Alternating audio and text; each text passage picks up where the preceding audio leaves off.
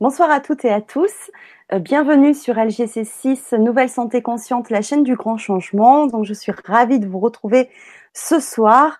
Euh, mon invité ce soir, je suis vraiment, vraiment ravie de vous la présenter.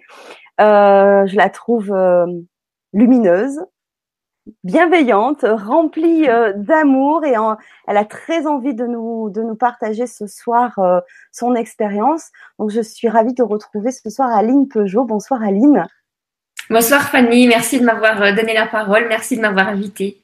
Et merci à toi d'avoir accepté parce que ben oui, en ce moment tu fais pas mal de conférences. Oui. voilà, donc tu ton emploi du temps est quand même assez bien chargé, donc je te remercie d'avoir pris le temps ce soir d'être euh, avec nous et avec tous nos, internautes euh, et fidèles de LGC6. Donc voilà, ben merci à tous d'être présents ce soir et à tous ceux aussi, je salue, qui verront cette vidéo en replay. Voilà. Donc je vous invite à poser vos questions euh, sur le forum LGC ou sur le chat YouTube. Voilà. Donc je vous rappelle aussi que le, le, le chat, pardon, YouTube voilà, l'utiliser avec euh, bienveillance, avec euh, voilà, avec un, un, toujours cette notion de partage, mais dans le respect et la bienveillance. Voilà. Donc il y a euh, Sacha qui nous dit bonsoir à toutes les deux. Ben, bonsoir à Aléa et, bienvenue. Donc ce soir, euh, voilà, j'ai reçu, je reçois Aline qui va nous parler de son expérience de vie à travers bah, son livre que je vous présente ici qui s'appelle bien sûr Du chaos à l'éveil spirituel, euh, un livre autobiographique aux éditions Exergue. Donc tu vas euh, bah, nous, nous, expliquer un petit peu ce que tu racontes dans, dans ce livre, qui est ton expérience de vie. Voilà, tout à fait. Euh, qui, qui est un message, je le remontre, qui est un message d'espoir, si je peux résumer ainsi, euh, pour euh, toutes celles et ceux qui euh, traversent de lourdes épreuves. à travers ce livre et tout ce que tu vas nous raconter pendant cette soirée, j'ai envie de dire que malgré toutes les blessures que l'on a tous finalement, puisque les blessures sont universelles, sont intemporelles, quel que soit le milieu où on grandit, euh, qu'il soit euh, modeste, humble, bourgeois, etc.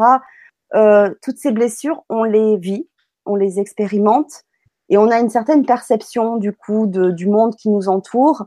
Et malgré tous, toutes les mauvaises expériences que l'on peut vivre, on peut en tirer euh, pas forcément de, oui, enfin, on peut parler de leçons, mais en tout cas, on peut grandir avec ces blessures-là et s'éveiller comme toi, tu as réussi à le faire. Et, euh, et ce que j'aurais envie aussi ensuite, c'est une fois que tu auras expliqué un petit peu toute tout ton expérience, c'est aussi parce que quand j'ai lu ton livre, alors toute une première partie du livre, c'était assez euh, assez lourd quand même, hein, parce que tu mmh. expliques tout ton cheminement et qui n'est pas facile. Donc on se dit mais à quel moment ça va s'arrêter euh, Tu vois comme un, une romance là, tu te dis mais et finalement c'est ta vie, hein, c'est la réalité. Et tant de gens aussi vont s'y reconnaître, vont s'identifier. Et, euh, et, euh, et, et, à un moment donné, il y a eu quelque chose dans ta vie qui a fait que, hop, voilà, tu, tu es, tu t'es réalisé, tu t'es, tu es devenu qui tu es euh, aujourd'hui, tu t'es reconnecté à, à, toi et à, à ton âme et, euh, et pour enfin réaliser ta, ta mission de vie. Et euh, ce que j'aurais aussi envie, euh, c'est qu'à un moment donné, tu partages aussi des conseils pour tous ceux qui ont envie de développer tout leur potentiel, puisque tu es médium euh, déjà de naissance. Et, euh, et, et aujourd'hui, tu, tu, es channeling, tu, tu es canal, et euh, tu as envie de partager ces expériences, et tu, as, tu fais des ateliers un peu partout en France pour justement développer tous les potentiels de chacun. Parce que tout le monde a ses potentiels, et euh, tu, tu, donnes les clés euh, par rapport à ton expérience et donc, j'ai envie, si tu, en, si tu, tu, le veux bien, partager aussi euh, quelques conseils pour développer tous ces potentiels. Voilà. Donc, ben, n'hésitez pas à poser donc euh, vos questions ou même euh, peut-être vous aussi à, juste à témoigner de, de, vos expériences si quelque chose résonne dans, dans, dans, le, dans le contenu de ce soir. Voilà. Ben, écoute, Aline, je vais te laisser la parole pour te présenter. Merci Fanny. Oui, tu l'as déjà très bien fait. Donc oui, j'ai voulu faire cette autobiographie pas pour faire un étalage de ma vie qui, qui qui sert à rien, inutile. J'ai vraiment voulu partager euh, plus que mes épreuves, en fait, c'est surtout l'analyse avec une prise de recul euh, que j'en ai faite euh, de toutes ces épreuves que j'ai traversées et qui qui m'ont permis de les accepter, qui m'ont permis de, comprendre euh, énormément de choses et surtout quelque chose qui est essentiel, c'est que à un moment donné, quand on le décide à l'instant présent, on est tout à fait capable de transformer le passé, aussi difficile soit-il. Comme ça, il détermine pas le futur. Et dans, de, ce fait, on, est en position de choisir tous les potentiels futurs qui s'offrent à nous. La physique quantique explique très bien euh, euh, ce phénomène. Euh, tout est en état de données présent dans l'univers. Donc, à nous d'emprunter le chemin qui, qui, répondra à nos aspirations du moment. Euh, pour faire un, raccourci, mais après j'y reviendrai, dans ma vie, j'ai pris euh, un chemin qui allait déterminer un futur qui est à l'opposé de celui que je suis en train de réaliser en fait. Si je n'avais pas, il y a une petite dizaine d'années, euh, pris cette, euh, ce recul nécessaire, j'ai, voilà, aujourd'hui, je serais certainement dans un appartement euh, alcoolique en train de, de, pleurer sur euh, mon corps qui vieillit et qui, et qui me, me servirait plus à grand chose puisque c'est vrai que dans ma vie j'ai été amenée à, à expérimenter la prostitution pour euh, énorme pour, pour beaucoup de, de raisons hein, pour des pour des pour... il y a toujours une raison derrière derrière un choix et on peut pas dire qu'il y a des raisons qui sont plus légitimes que d'autres.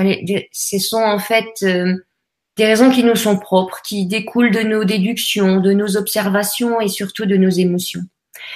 Et c'est là que je vais enfin commencer depuis le début, mais ça c'est tout moi, de toujours tout mettre euh, à, la fin pour revenir au début. Euh, j'ai eu un, j'ai effectivement eu un départ dans la vie un petit peu atypique dans le sens où euh, j'ai eu des parents géniteurs, mais qui à l'âge de deux ans, surtout ma mère, parce que j'ai jamais connu mon père géniteur, euh, à l'âge de deux ans, je suis devenue vraiment trop gênante pour ma mère, euh, génitrice, et elle a décidé de me laisser chez la nourrice chez qui euh, j'allais habituellement me, faire garder, sans plus jamais revenir me chercher. Donc, ils étaient bien embêtés chez cette nourrice. Ils se sont retrouvés avec un enfant sur les bras sans savoir quoi en faire. Et donc, ils ont alerté les, les services de police et j'ai été placée à la DAS, l'orphelinat. Euh, j'y ai passé il y a quelques années et à l'âge de 5 ans et demi, des parents se sont présentés pour l'adoption. Et il s'avère que pour ma part, c'était la famille Peugeot, donc euh, de l'automobile, de, l'industrie euh, Peugeot que tout le monde connaît. Et là où, où j'ai toujours été en décalage, c'est que ce nom, euh, ne reflétait pas du tout euh, ce que je vivais. C'est-à-dire que j'étais quelqu'un qui avait de la chance. Je m'appelais Peugeot, j'étais dans le dans l'opulence financière, j'avais tout pour moi, j'avais des belles boucles blondes, j'avais un joli sourire. Donc j'attisais beaucoup les jalousies, mais la réalité était tout autre. Ses parents étaient euh, très froids, avec une violence qu'ils avaient connue et qui, qui réitérait envers moi avec une mère qui avait un, qui était qui faisait beaucoup de de de, per, de perversion, je sais pas si je peux dire ça comme ça, euh, de la torture mentale. C'était vraiment une torture mentale. Bon, la torture physique y allait aussi, mais ce qui était le plus difficile, c'était euh, cette manipulation mentale qu'elle avait envers moi. C'est-à-dire, elle pouvait m'expliquer quelque chose et puis une heure après, m'affirmer tout le contraire avec la même conviction et moi qui étais en recherche de repères de base, j'étais complètement perdue et ça me mettait très en colère. Euh, donc quand je suis arrivée dans cette famille, ça n'a pas été euh, enfin des parents qui vont m'aimer, qui vont me choyer. Ah non, la douche froide a été euh, de suite sur le trajet de retour d'ailleurs. Mm. Et j'ai appris par la suite, par d'autres membres de la famille, qu'en fait mon père euh, comme ça, je savais hein, que mes parents adoptifs s'étaient mariés entre cousins pour garder d'une part les, fortunes entre la famille, mais aussi euh, parce que mon père avait la polio, donc il était handicapé et ma mère était euh, de, de, formation infirmière. Donc c'était un mariage de raison et puis de de bon service réciproque. D'accord. Et, et dans la voiture, euh, ah oui, sur le trajet de, retour de la voiture de l'orphelinat, euh, mon père a tout de suite été emballé euh, par ma présence et a commencé à dire oui Aline, je vais lui faire faire ci. Je vais... Il avait plein de projets.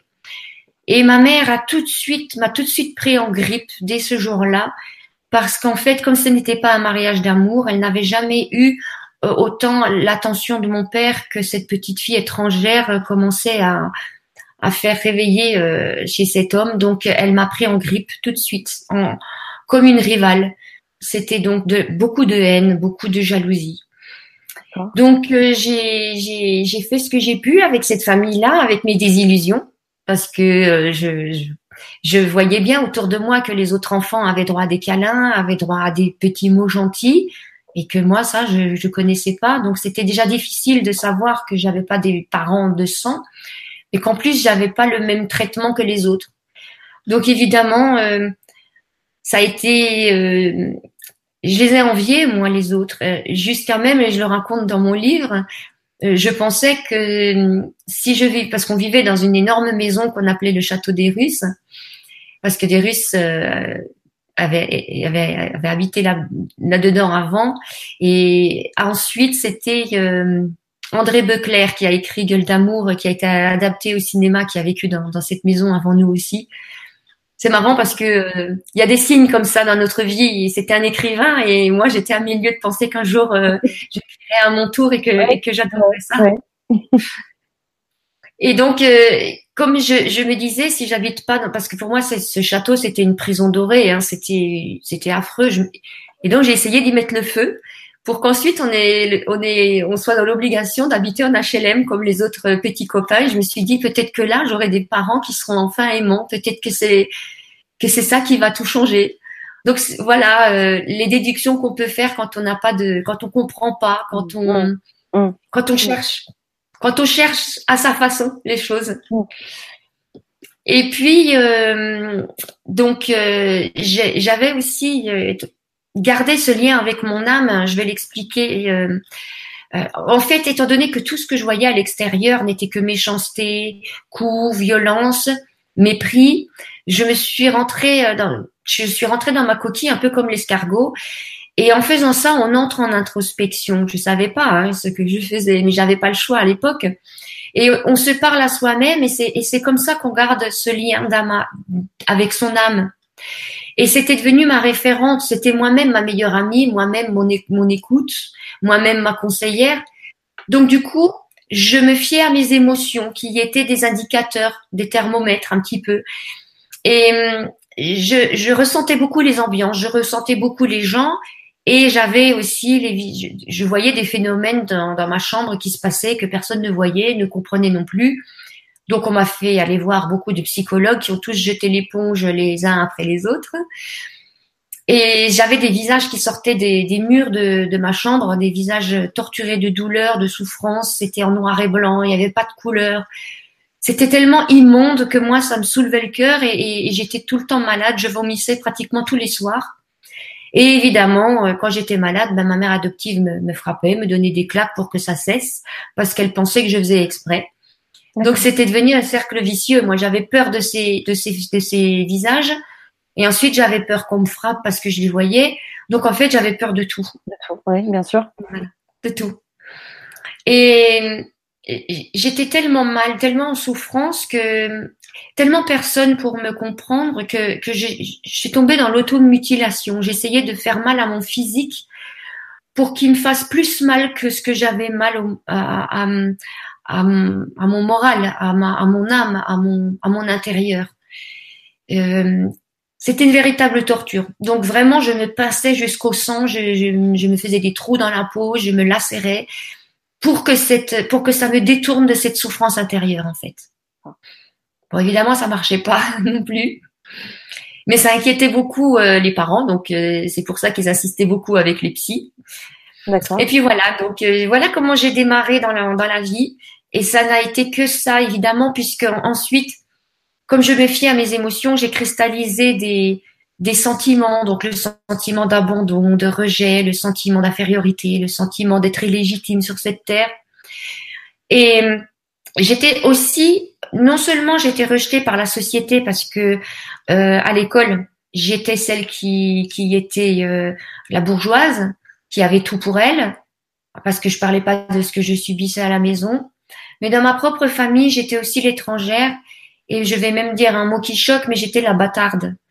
Euh, je l'ai entendu plusieurs fois dans la bouche d'une certaine partie de la famille qui n'a jamais accepté que que du que, que, du sang étranger vienne euh, vienne prendre possession euh, dans la famille voilà. Et donc ça, tu euh, l'avais entendu enfant tu l'avais entendu? Je l'avais entendu. Oui parce que mes parents en avaient parlé avec les, les, autres membres de la famille. Et comme à l'époque j'espionnais tout j'étais tout le temps en train de comme les comme les apaches je mettais l'oreille au plancher quand j'étais en haut et j'essayais d'entendre des conversations des grands. Et sinon quand j'y arrivais, je descendais et je collais mes, mon oreille à la porte et j'espionnais tout le temps, j'écoutais tout le temps. Mais c'est logique. Quand il vous arrive des choses qu'on vous explique pas, quand on a une mère qui d'un coup vous abandonne sans vous l'expliquer, sans vous prévenir avant, que vous vous retrouvez chez une nourrice et que son mari a des comportements euh, pas peu recommandables parce que je, je l'ai appris par la suite et ça m'a conforté dans, dans, dans les impressions que j'avais euh, ça s'apparentait à des attouchements. Donc, euh, quand euh, rien n'est expliqué et puis qu'à l'intérieur de soi, on sent bien qu'il y a quelque chose qui est pas normal, il y a quelque chose qui tourne pas rond. Et, ben on passe son temps à, avoir peur, à, espionner, à, essayer d'anticiper. On est comme un animal à l'affût en fait. On retrouve une nature sauvage, une espèce d'instinct de vie qui veut, qui, qui, qui essaye de nous protéger et on est à l'affût, à l'affût de tout. Donc euh, ça aussi c'est pas mal hein, pour rêver, pour euh, garder, pour euh, développer les facultés médiumniques et, intuitives. Quand on est à l'affût, c'est, je, je, je, leur apprends aux, aux personnes qui, qui, qui viennent dans mes stages comment on se met en position d'être à l'affût avec tous nos sens aiguisés pour pouvoir capter dans le subtil. Et, et c'est comme ça qu'effectivement, je, je, ressentais beaucoup les situations. Je savais ce qui m'attendait avant, avant qu'on me le dise. Je, voilà, j'arrivais à anticiper cellulairement, mmh. comme les animaux hein, qui, qui, qui sentent le danger avant de l'avoir vu. J'avais développé ça puisque j'avais pas le choix. C'était une question de survie. Voilà. Donc de fil en aiguille, sans, sans tout raconter l'histoire, hein, sinon euh, ça n'a plus aucun intérêt pour celui qui veut se procurer le livre. Mais c'est vrai que j'ai fait des associations, euh, euh, des associations d'idées, des, des, des, suites logiques. C'est-à-dire, par exemple, quand euh, euh j'étais persuadée que j'étais frigide, euh, pardon, pas frigide, que j'étais euh, stérile, pardon, que j'étais stérile. Mais frigide aussi, hein, parce que je me suis tellement coupée de mon corps que oui, oui, évidemment, ça, ça a suivi, vu le parcours, oui. Mais j'étais persuadée d'être stérile, de ne pas avoir d'enfant parce que moi, je n'avais pas eu de parents. Donc, je ne pouvais pas être parent.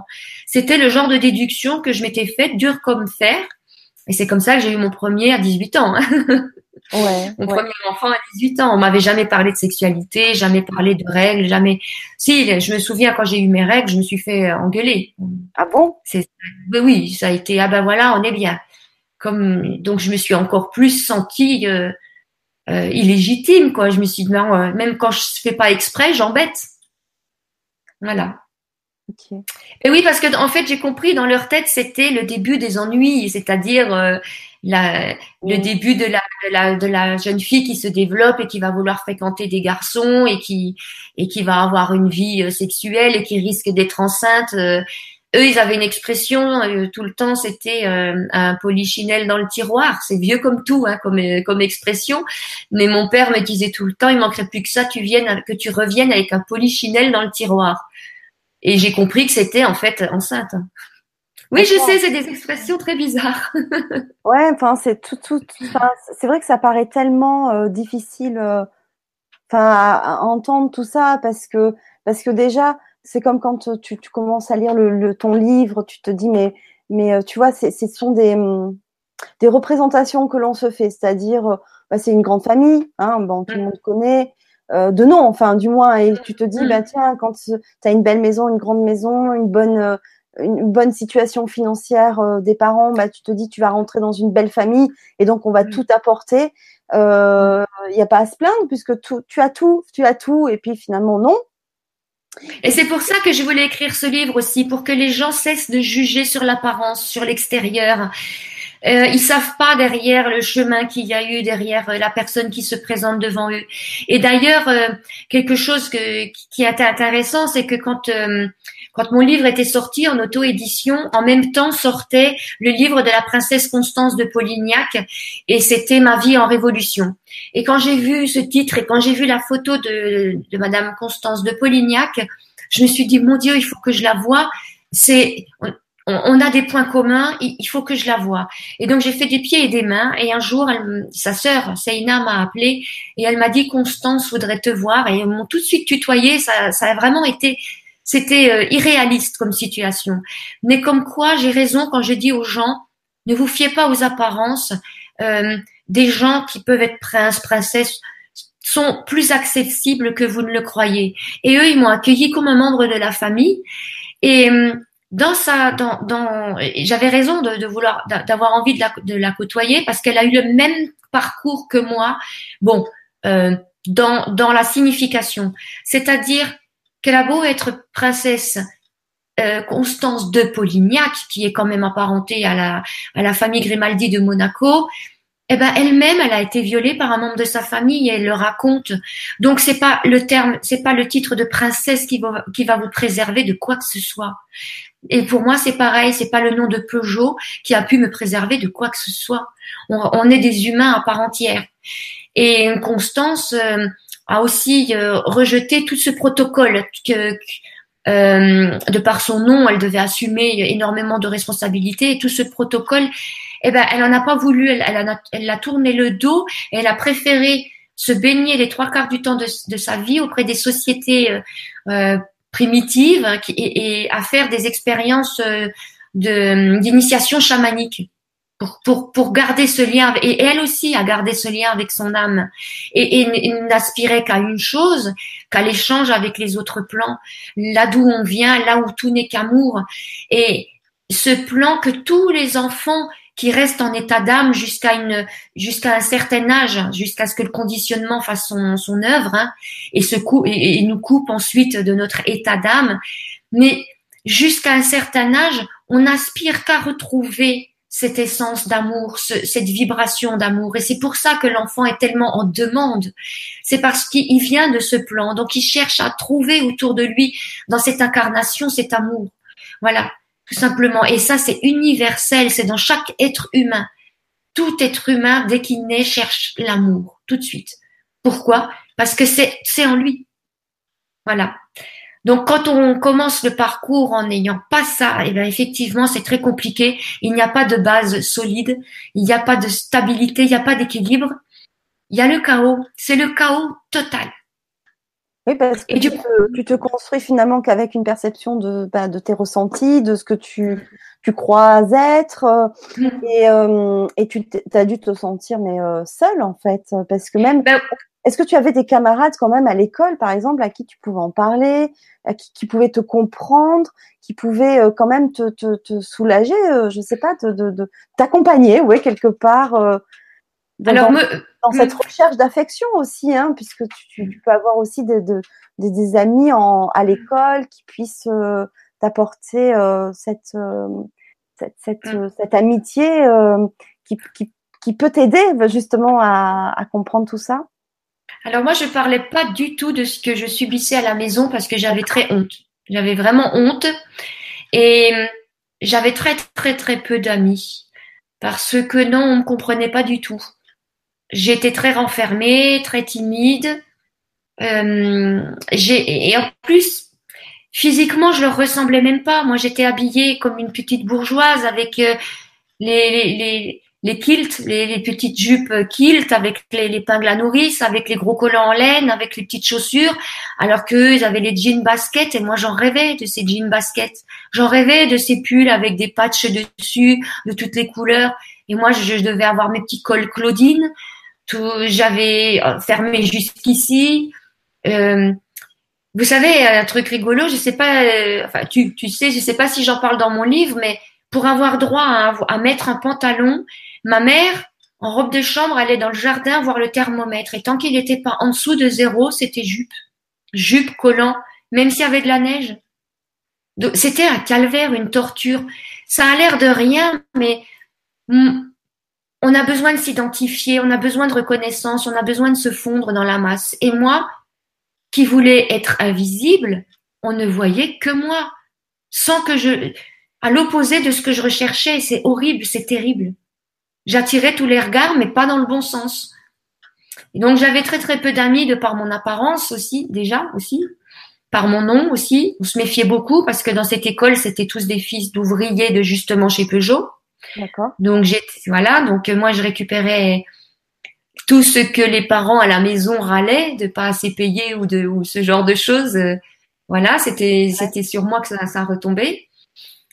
Et et euh, j'étais la sauveuse aussi, puisque puisque moi j'avais pas le droit d'être heureuse. En fait, je prenais le, la défense et le parti de, de des plus malheureux, des, des exclus, parce que j'étais pas la seule. Hein. Je suis pas là pour me plaindre, j'étais pas la seule.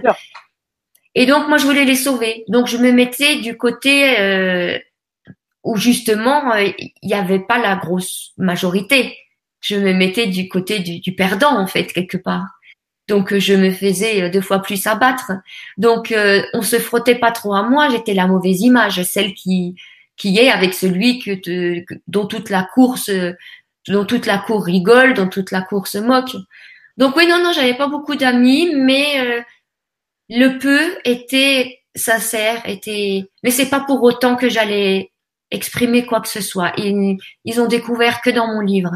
Ils avaient bien senti qu'il y avait quelque chose parce que beaucoup m'ont écrit ensuite et beaucoup sont venus vers moi et j'en ai retrouvé.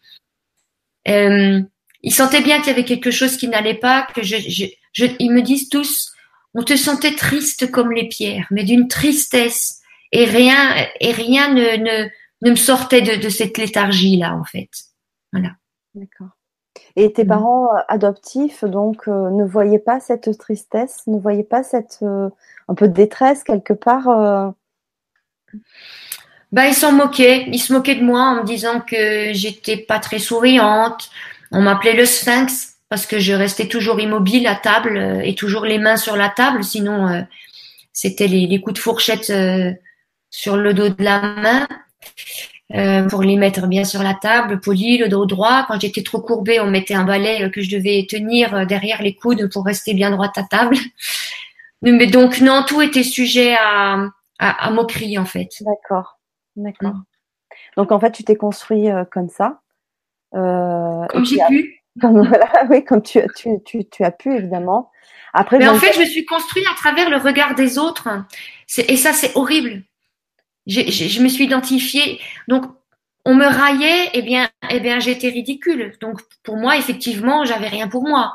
On, on, on me méprisait, eh bien, c'est normal, j'étais méprisable. On m'aimait pas, c'était normal, j'étais pas aimable. Je me suis construite comme ça. Et c'est pour ça que la, la vie d'adulte a commencé, de jeune adulte, a commencé avec ces, avec ces notions-là. Donc, oui, ce qui est lourd, pas tu commences avec oui. une blessure d'abandon. Mmh. Euh, ben finalement, tu tu tu t'aimes pas, enfin, tu te reconnais pas, tu n'as mmh. pas de reconnaissance, euh, etc. Donc, avec toutes toutes ces euh, toutes ces blessures là, tu tu construis un adulte, comme tu allais le dire, voilà. Fragile euh, et, et, pas aimante de, pas, même pas peut-être même pas de respect de toi en fait finalement est-ce que tu aucun voilà aucun respect pour moi j'étais vraiment dans le don dans le sacrifice de moi-même pour le bien-être de l'autre c'était la seule la seule raison valable pour moi d'exister. Si on m'avait pas désiré puisqu'on m'avait abandonné et même doublement euh, eh bien il fallait bien que je, m'excuse d'être là. Donc pour moi, c'était une, façon de m'excuser, de vivre, que d'être dans le sacrifice de, tout mon être pour le bien de l'autre. Et c'est pour ça que que j'ai, bah évidemment, j'ai vécu avec quelqu'un qui me frappait, donc j'étais euh, femme battue pendant des années, mais ça, c'était normal pour moi. Je ne valais pas plus, pas mieux que ça. Euh, et, et, et, pareil, quand et ça aussi, je le dis souvent dans mes conférences, quand on a des enfants, il faut faire extrêmement attention aux termes qu'on emploie, à la façon dont on s'adresse à eux et les mots qu'on utilise. Parce que ma mère adoptive, qui qui était donc très jalouse du, fait que j'attire les regards et l'attention de, de, mon père, qui faisait partie aussi donc des, des hommes, et qu'elle-même avait un, un, physique assez banal. Mon père lui disait un, gras, mais moi bon, je dirais banal. Et eh bien, tout de suite, euh, rapidement, elle me disait, tu me fais honte, marche dix pas derrière moi, euh, tout le monde te regarde, on dirait une pute. Et ce mot, à force d'être répété, il s'est devenu une vérité en moi. Et comme effectivement, euh, pour pas mal toutes les raisons que je vous ai dit que j'ai dit avant, j'attirais les regards. Et eh ben, je, pour moi, oui, c'est devenu une vérité. mon physique était euh, effectivement dans, était euh, un appel, était euh, euh incité à, à, avoir ce genre de déduction quand on me voyait. Donc c'est pas étonnant qu'à un moment donné de ma vie, quand on m'a proposé, parce que j'étais sans domicile fixe pour pas mal de raisons, j'ai fait des rencontres et on m'a proposé de rentrer dans le milieu de la prostitution. J'ai trouvé ça d'une normalité incroyable. Pour une fois, je me suis dit, ah ben voilà, mais oui, mais c'est logique. Oui, c'est ma voix. Et c'est ma voix. Bon, le, le problème, c'est que j'étais extrêmement timide et il me fallait trouver euh, un moyen d'y rentrer dans ce milieu-là. Hein. C'était pas évident. J'étais très pudique et très renfermée. Et bien, euh, on m'a parlé d'alcool. Et bien, euh, ça a fonctionné. Donc, j'ai pris mon premier verre, mon deuxième verre. J'ai trouvé ça assez drôle, assez sympa parce que je me trouvais forte. Et, et ça, c'était tout nouveau pour moi, de me sentir forte. Donc, euh, j'ai pu rentrer dans ce milieu-là, accompagnée de mon ami alcool à l'époque.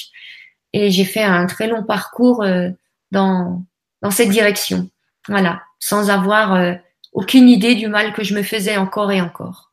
Mais ça me semblait logique hein, d'être au service de l'autre, de répondre à ses demandes, à ses envies. J'étais un objet, j'étais ce que je pensais que j'étais depuis un moment. Hein. Oui, voilà, oui, c'est ça, c'est ça. C'était euh, voilà pourquoi le pouvoir, alors comme il dit Arthur, oui, le pouvoir de la parole est illimité avec les enfants. Attention à nos petits amours. Oui, effectivement, mm. le, le, le, le, poids des mots, l'impact que ça a, surtout quand on le dit à répétition, c'est important et euh, et on ne peut pas imaginer à quel point rien qu'un mot, une phrase, même s'il n'est pas répété, combien il peut marquer à vie et changer le comportement de quelqu'un. C'est incroyable. Et des fois, on dit des choses aussi quand même. Euh, enfin, après, on n'est pas tous euh, parfaits et c'est toujours très difficile dans notre quotidien. Mais c'est vrai que des fois, on le dit sous la, sous, le, sous la colère, sous la fatigue, tu sais, parce que parce qu'on vit des fois des, des vies de dingue aussi en tant qu'adulte, avec euh, du stress et une fatigue.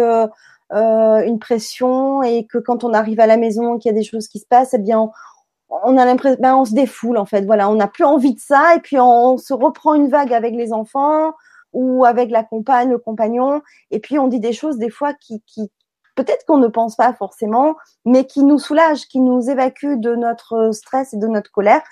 Mais ça a un impact. Il y a quelque chose qui, voilà, ça a un impact, mais et, et c'est pas c'est pas définitif. On peut toujours revenir dessus. L'important, c'est de revenir dessus, de le, d'en prendre conscience et de revenir vers l'enfant et de lui dire voilà, j'aurais pas dû. Euh, reconnaître euh, son erreur, vraiment lui lui accorder cette euh, cette importance qu'il a, lui montrer qu'il a de l'importance et ce qu'on vient de faire. on le regrette parce qu'il est important. Ça redonne une, une liberté à l'enfant. Ça lui redonne une liberté d'être. Ça lui ça le gratifie, ça le, ça l'encourage. Donc surtout revenir dessus, pas rester en disant mince, j'aurais peut-être pas dû lui dire. Oui, bah dites-lui que justement vous auriez pas dû lui dire. Oui, oui. Et oui, mais bon, des fois c'est pas simple pour euh, beaucoup de personnes. Hein. Il y a l'ego, il, y a, il y a tellement de choses. Tu sais, euh, s'excuser, c'est pas, c'est pas donné à tout le monde hein, de revenir euh, sur ce que tu vois, ça peut donner un coup à l'autorité, euh, à ce côté-là. Enfin, c'est, enfin, ça c'est ma perception. Hein. Après, euh, moi, je sais que des fois, je me suis un peu emportée. Et ça, c'était un peu avant, mais euh, mais euh, je suis toujours revenue dessus parce que non, c'était pas possible de rester avec ça. mais mais combien de personnes ne, ne, reviennent pas dessus Effectivement, du coup, tu te construis avec avec ces mots là, et c'est très très difficile, bien sûr. Bien sûr. Tout à fait. Et, d'ailleurs, euh, je voulais aussi préciser que euh, les problématiques que j'ai rencontrées durant mon parcours ne sont pas spécifiques de l'adoption. Hein. C'est dans toutes les familles. Hein. Absolument. Mais bien sûr. Bien sûr. Tu sais, l'abandon, euh, tu peux le rencontrer pas forcément quand tu es abandonné. oui. Vraiment l'abandon comme tu l'as vécu. Mm. L'abandon peut être aussi vécu d'une autre manière. l'abandon, oui, l'abandon, c'est un comportement. C'est bien, bien sûr, évidemment, mm. évidemment. Oui, oui, oui. Et oui, c'est pas spécifique à, cela. C'est pour ça que je disais, c'est c'est intemporel. C'est euh, dans, dans tous les cas, euh, dans n'importe quelle famille, tu peux vivre ces blessures-là, bien sûr, bien sûr. Tout à fait. Oui. Oui. Et bien sûr, alors, donc tu, tu, on va pas tout raconter parce qu'effectivement, euh, sinon ceux qui veulent lire ton livre ont déjà tout su. Donc ça serait, euh, ça serait, euh, ça serait euh, dommage. évidemment, cette période-là est assez longue. Je crois que c'est jusqu'à une quarantaine d'années, hein, si je me trompe pas. Ah ben oui, jusqu'à oui oui 45, 6, 7, 8, 9, 10. Oui oui, 44 44 ans à peu près. Ah, à peu près, ouais, voilà. Et, euh, et puis après, euh, voilà, donc on va pas tout raconter parce qu'après, bah voilà, c'est toute une succession euh, qui va avec, bah, comme tu disais, hein, l'alcool, la prostitution, les mauvaises rencontres, finalement, les voilà, les, les une succession de choses. Bon, tu as eu un, enfant euh, pendant cette période-là. Euh, deux, deux, deux, Voilà, oui, c'est ça. Oui, voilà. oui. Et, euh, et alors, en fait, euh, qu'est-ce qui s'est euh, passé dans ta vie à un moment donné qui a fait qu'il y a eu quelque chose qui a été déclencheur de, d'un prémisse d'une nouvelle vie, de, d'une nouvelle perception? Ben, on se doute bien que quand on a un parcours comme ça, la vie, elle est pas, c'est pas, c'est pas une, un long fleuve tranquille. Et donc, euh, on pense euh, évidemment les idées noires arrivent et puis euh, à 44 ans encore une fois parce que je l'avais j'y avais déjà pensé, je l'avais déjà fait le long du parcours. On a envie de quitter cette terre, on a envie que ça s'arrête, on n'en peut plus, on est en mode survie et, et c'est juste pas possible. Mais le problème, c'est que moi, on m'avait abandonné et ayant des enfants, je voulais pas abandonner les miens. Donc, j'étais vraiment engagée dans ce projet de mettre fin à mes jours, mais ça, ça me retenait, mais peut-être pas suffisamment non plus pour pour euh, pour que réellement ça me, je le fasse pas. Hein. Mais euh, disons que les guides, les anges, les l'autre plan s'est manifesté et il y a un mot qui s'est inscrit en télépathie dans mon front, dans ma tête, et c'était le mot spiritualité que je connaissais pas du tout parce que mes parents adoptifs avaient essayé de me faire rentrer dans la religion protestante et c'était trop tard, c'était à une époque où tout ce qui voulait me faire comprendre euh, ou non m'apprendre, je le refusais d'un bloc. Donc plus d'insister sur quelque chose et plus je le je le rejetais. Donc euh, spiritualité, je n'en avais jamais entendu parler et puis ça m'a fait bizarre, ça m'a fait penser à religion. Mais euh, quand j'ai tapé ce mot sur les, les, moteurs de recherche, je suis tombée sur des images d'Amérindiens et ça m'a beaucoup parlé parce que moi, toute petite, j'étais tout le temps dans mon tipi dans ma chambre. J'adorais euh, être l'Indien. Et je dormais, je dormais par terre sur ma peau de chèvre et je m'imaginais être euh, dans le Colorado, euh, dans une tribu indienne. Et c'est comme ça que je m'évadais beaucoup.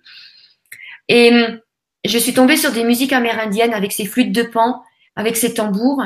Et là, j'ai senti quelque chose qui vibrait à l'intérieur de moi, comme je ne l'avais jamais senti auparavant une, de la vie en fait. C'était tout simplement la vie que je sentais vibrer. Et ça m'a fait drôle, ça m'a étourdi. Et c'était comme s'il y avait quelque chose qui circulait en moi, parce que j'étais vraiment une mort vivante. Un mort vivante, je sais ce que c'est. Couper des émotions, couper, couper de la douleur. J'avançais, j'étais vraiment un robot. Et là, d'un seul coup, c'est comme si une petite flamme s'était réveillée et faisait recirculer un sang qui était glacé. J'avais l'impression que quelque chose de nouveau circulait dans mes veines. Et donc, forcément, j'ai été regarder la culture des, des Amérindiens. J'ai étudié leurs connaissances, leurs croyances, leur façon de vivre. Et de fil en aiguille, ils me demandaient pas comment J'ai étudié euh, le cerveau, j'ai étudié euh, les, les, expériences de mort imminente. Je suis partie, j'ai étudié toutes les religions, beaucoup dans la théologie aussi. Et moi, en fait, j'avais un point, un point, un point qui, un but, c'était, euh, je cherchais une spiritualité sans Dieu, parce que Dieu, je pouvais pas, c'était pas possible. Il avait permis trop de choses, c'était pas concevable. Euh, donc j'ai cherché, cherché de toutes mes forces pendant huit ans si c'est pas plus, une spiritualité sans Dieu, pour finalement le retrouver lui, le Créateur, et comprendre que tout, que tout était, que tout provenait de, lui. Donc, même si je dis pas de Dieu, je dis la lumière, je dis le Créateur, je dis le, divin. Voilà. Euh, où est-ce que j'en étais? Je suis perdue parce que là, je suis partie très loin. oui, tu es parti loin, oui. ah oui, alors oui, alors toutes mes lectures, donc euh, euh, sur les, témoignages de médiums, sur des contacts avec les défunts, sur la survivance de l'âme. Et eh ben petit à petit, petit à petit, ça faisait des déclics, ça enlevait des verrous et ça mettait des compréhensions sur des choses que j'avais vécues, sur des choses que j'avais ressenties. Et j'ai compris que c'était tout simplement être médium la façon dont, dont, dont moi j'avançais. Je croyais que j'avais un, mode de fonctionnement qui m'était propre et je trouvais que les autres étaient juste un petit peu euh, feignants, qui faisaient pas d'effort de, de, perspicacité. Mais en fait, j'ai compris que oui, c'était une faculté euh, développée et, qui menait à, une médiumnité. Et plus je comprenais ça, plus ça revenait, plus ça se développait.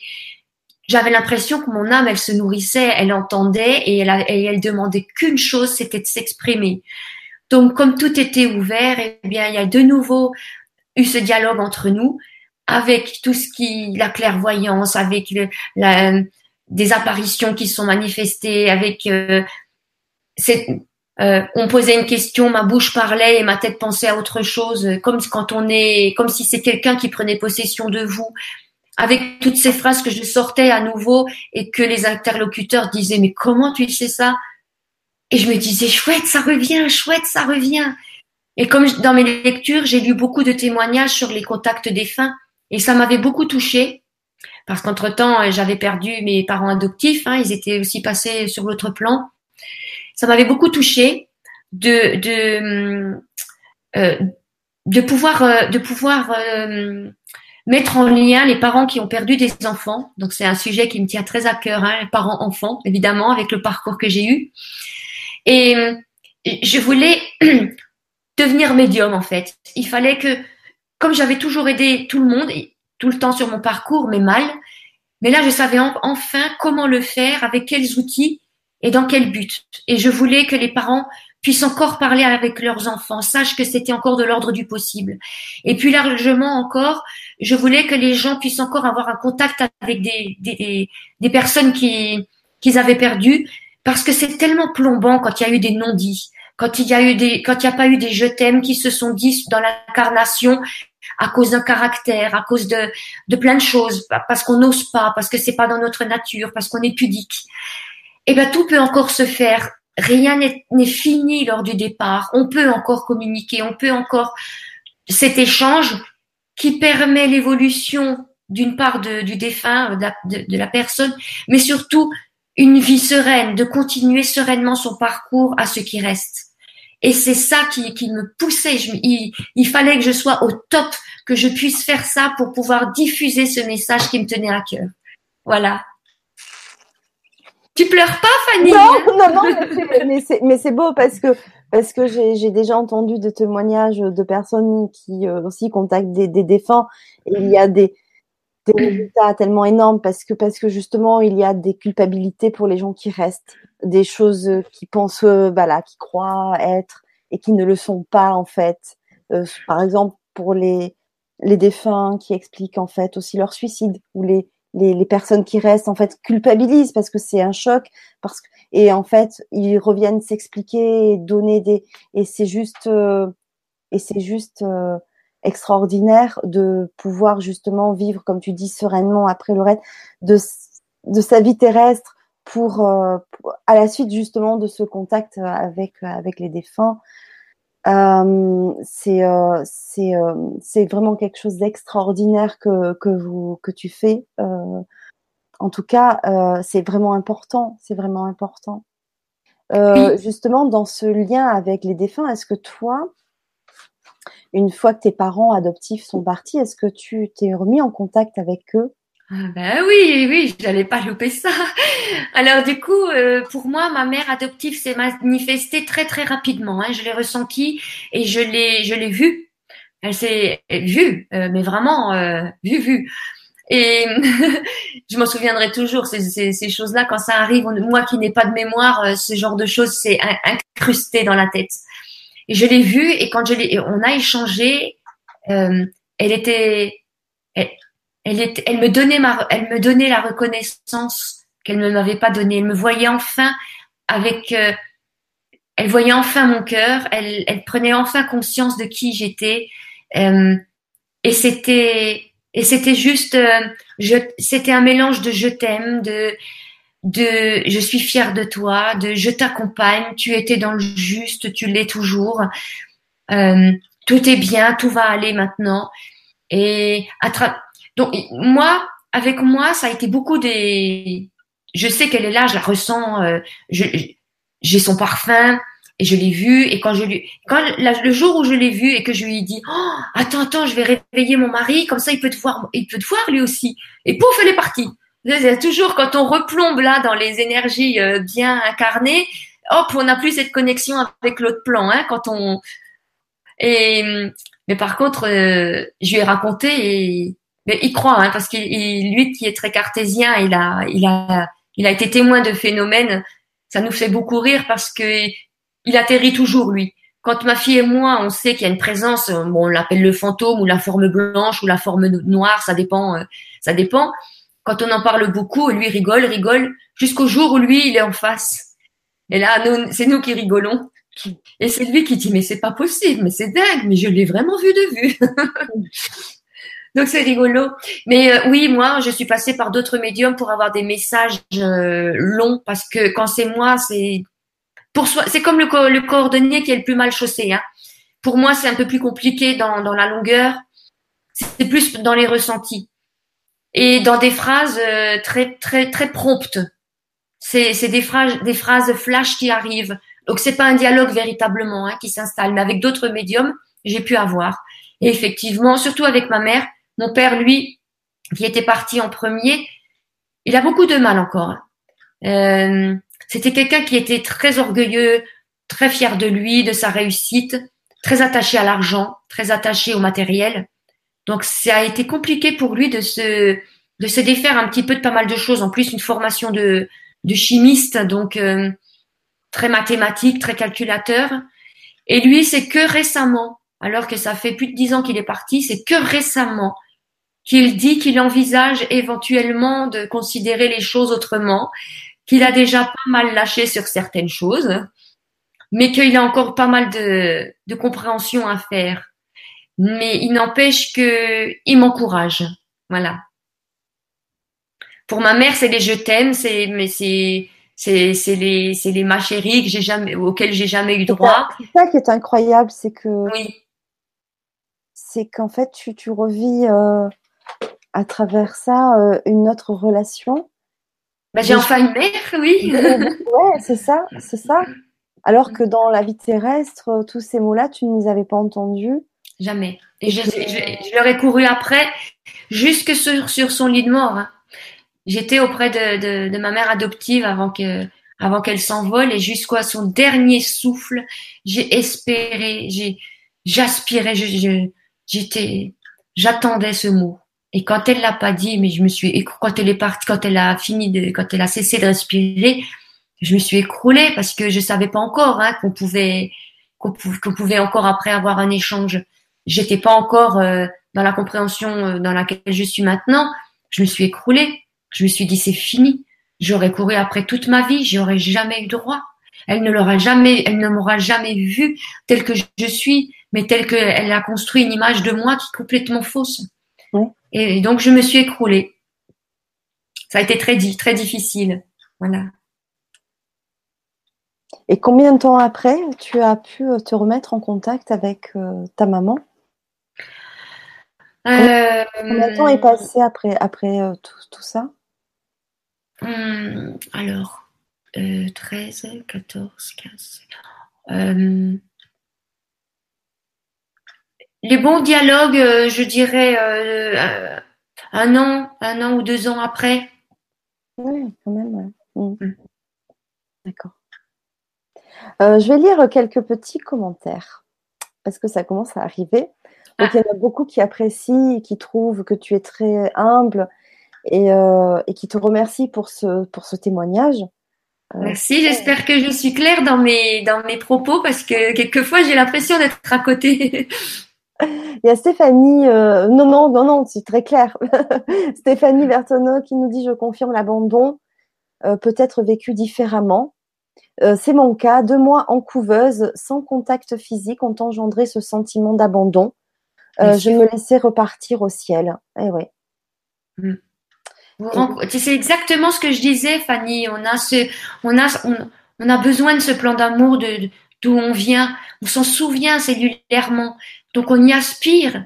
Alors si rien nous le donne dans, le monde où on atterrit, on n'a qu'une envie, c'est de faire retour arrière. Hein. Oui, oui, oui, oui c'est ce qu'elle dit. Ah ouais, c'est incroyable. Ouais, ouais, euh, ensuite, euh, il y a Bonheur Lumière qui nous dit ce thème me parle beaucoup. Je suis en mode survie. Je ne sais mmh. plus comment voir la vie. Tout me semble fictif autour de moi et d'atteindre l'éveil me semble si près, mais si compliqué à la fois. Mm. Et oui, mm. mais ça, on va en parler justement parce que ça, j'ai envie que, si tu veux bien, hein, qu'on en vienne euh, effectivement, euh, parce que tu, on a commencé à en parler. Euh, donc par rapport à ton parcours, donc tu as, tu as beaucoup lu. Oui. Tu t'es beaucoup enseigné sur différentes méthodes, enfin qui, te parlaient. Hein, différentes euh, civilisations, les Amérindiens, la théologie, etc. Euh, mais tout ça, c'est bien parce que ce sont euh, de la connaissance que tu acquiers, mais après, après ça. Alors, ben non, c'était pas de la connaissance, Fanny, parce que je serais incapable de répéter quoi que ce soit de ce que j'ai lu. Par contre, sur le moment, ça m'a nourri. Ça a été entendu par une partie de moi. Et il y a sur huit ans de lecture, je vais te dire, il y a trois livres qui sont primordiaux, qui sont extrêmement euh, libérateurs. C'est Le pouvoir du moment présent de Eckhart Tolle, je crois, Les quatre accords Toltec, et aussi Les blessures de l'enfance de Émilie, de, de, de Lise, truc bonté, quelque chose bonté. Les blessures de l'enfance. D'accord. Rien à voir avec Lise Bourbeau. Oui, euh, c'est peut-être ça, oui. oui, d'accord. Oui, oui, ça doit être ça même. D'accord. Ça, c'est vraiment les trois points essentiels à la reconstruction de, de, quelqu'un. C'est-à-dire se libérer des, des, des, des, blessures de l'enfance, c'est primordial. Dans mes ateliers développement des facultés médiumniques, je commence toujours par justement aller retrouver son enfant intérieur, parce que l'enfant intérieur, c'est qui? C'est nous au moment où on a été cassé, mm. où on a été coupé de notre âme, où on nous a pas autorisé à être, à, exprimer notre individualité, où on a été méprisé, euh, et, où, on, s'est, et, où on s'est oublié. Toute cette partie de nous qu'on a oubliée pour ensuite devenir l'adulte bancal qu'on est devenu et qui, à un moment donné, eh ben, ne peut plus suivre. Quand on est bancal, on peut plus continuer à marcher. Donc il faut aller rechercher cette partie de nous, parce que cette partie qui représente notre âme, puisqu'elle l'avait intégrée, a toute la créativité, l'imagination nécessaire, toutes ces notions qui font qu'on est individuel par rapport à l'autre, toutes ces richesses qui nous sont propres, de par tous nos parcours de vie antérieure, de par tous nos, nos potentiels qui nous sont propres. Donc il faut aller rechercher ça, parce que sinon dans la vie, on va rester quelqu'un de formaté, de quelqu'un d'obéissant, de quelqu'un qui va pas voir les les possibilités qui sont sur son parcours, qui va juste faire comme on lui a appris, regarder droit devant lui, fixer, euh, analyser, mais qui va pas voir, qui va pas oser exprimer sa créativité, son imagination, qui peuvent lui ouvrir des portes sur les côtés qui seront sa propre réalisation à lui. C'est-à-dire que pour un même but, il y a plein de chemins différents, contrairement à ce que le, la scolarité veut nous faire croire et la société avec, pour mieux nous, pour mieux nous euh, maintenir. Voilà, donc c'est très important de retrouver euh, cet enfant intérieur. Ensuite, les quatre accords Toltec, mais c'est ce qui va nous réconcilier avec l'autre. Quand c'est exactement ce que j'ai fait durant tout mon parcours, je me suis, je me suis identifiée au comportement de l'autre en face. C'est-à-dire que le comportement de l'autre en face suscitait des émotions en moi et mes émotions étaient mes repères. Donc si la personne avait un comportement qui me faisait mal, eh bien pour moi la personne, eh bien, elle était méchante. J'avais pas compris que ses propos lui appartenaient, que ce n'était que sa propre déduction, que ce n'était en aucun cas par rapport à moi, mais une problématique qu'elle faisait ressortir. Quand on commence à potasser ça, réfléchir là-dessus. C'est un des accords parmi les quatre. Hein. Mais eh bien, je vous assure que on se réconcilie avec les autres. On les subit plus. On arrive à, se trouver dans une foule sans en être heurté. On arrive à avoir des dialogues sans, sans affrontement, avec le recul nécessaire, avec la lucidité nécessaire. Et le pouvoir du moment présent, le moment présent est le seul temps qui existe réellement. Le passé ça appartient à une personne que vous n'êtes plus. Parce qu'à cet instant présent, le passé vous a apporté des, des connaissances, des expériences dont vous avez tiré des déductions.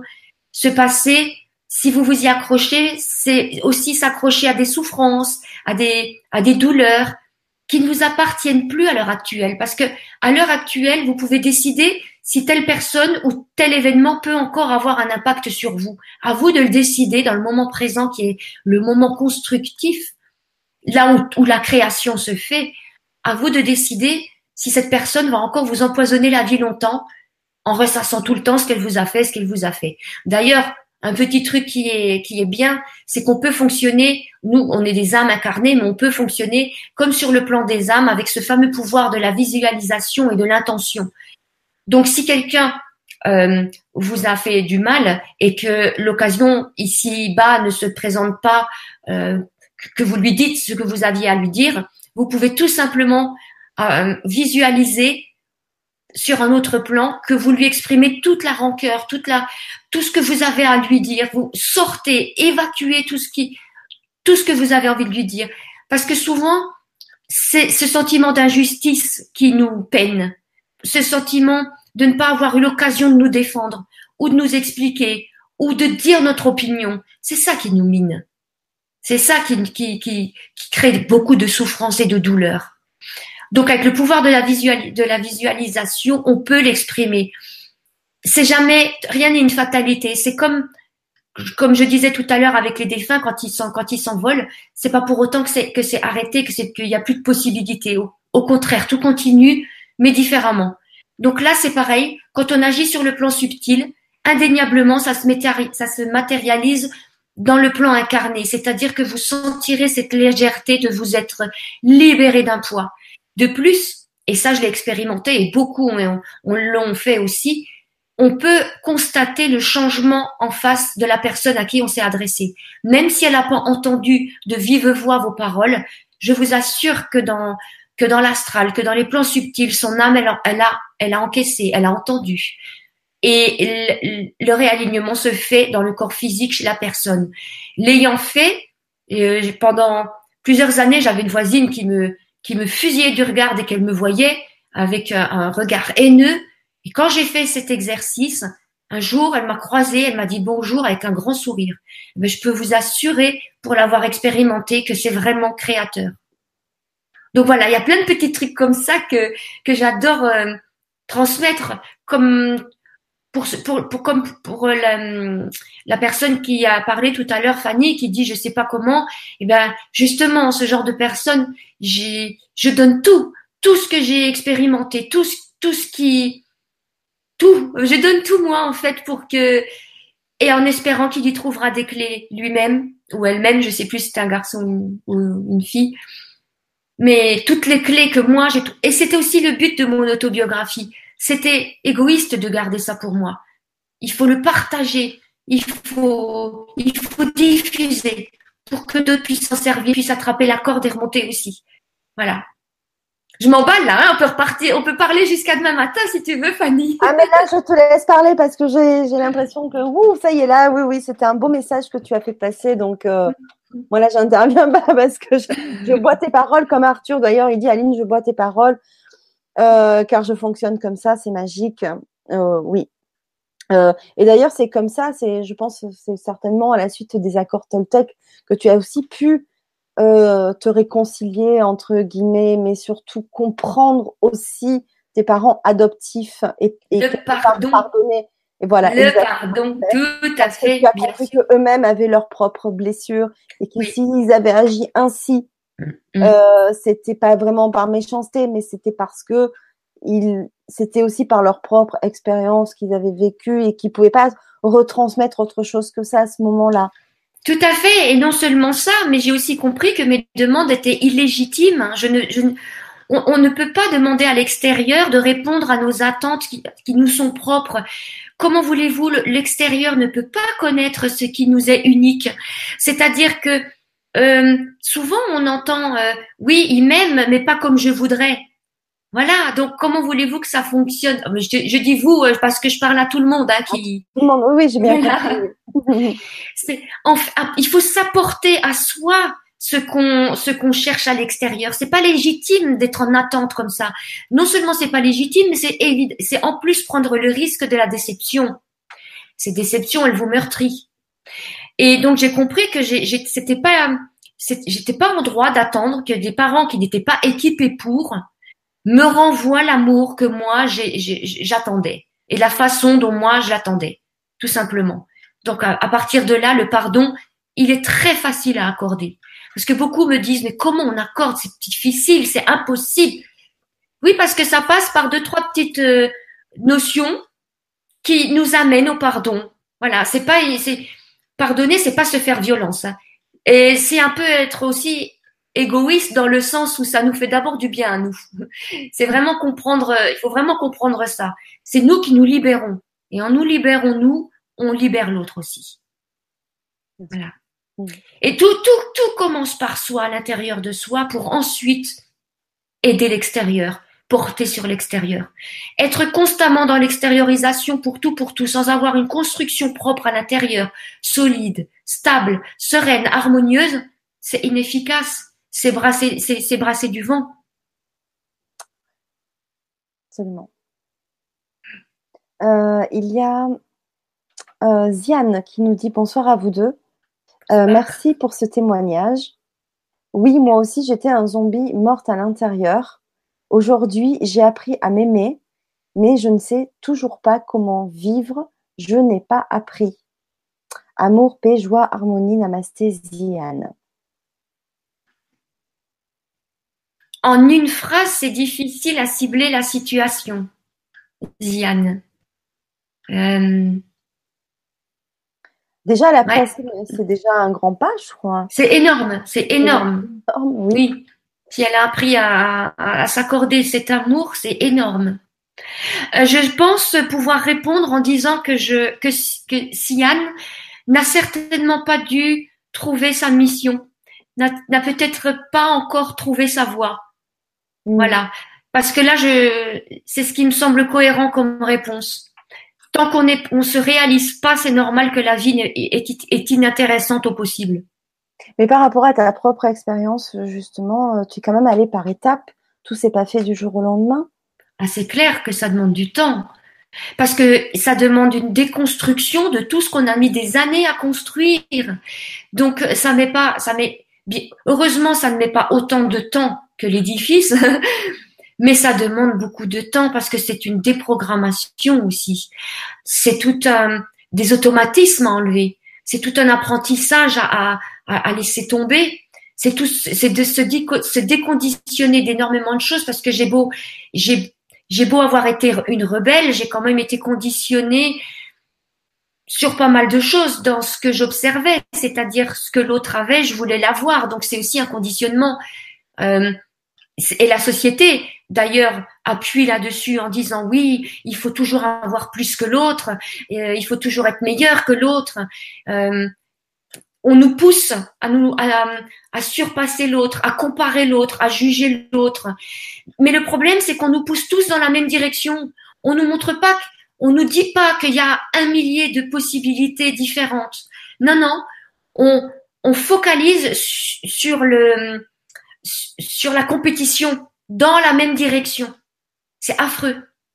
Après, je comprends qu'on puisse sortir des phrases comme Socrate, l'enfer c'est les autres. Et oui, mais en, en l'occurrence, pas du tout. C'est l'interprétation qu'on a des autres qui peut créer l'enfer. Tout simplement.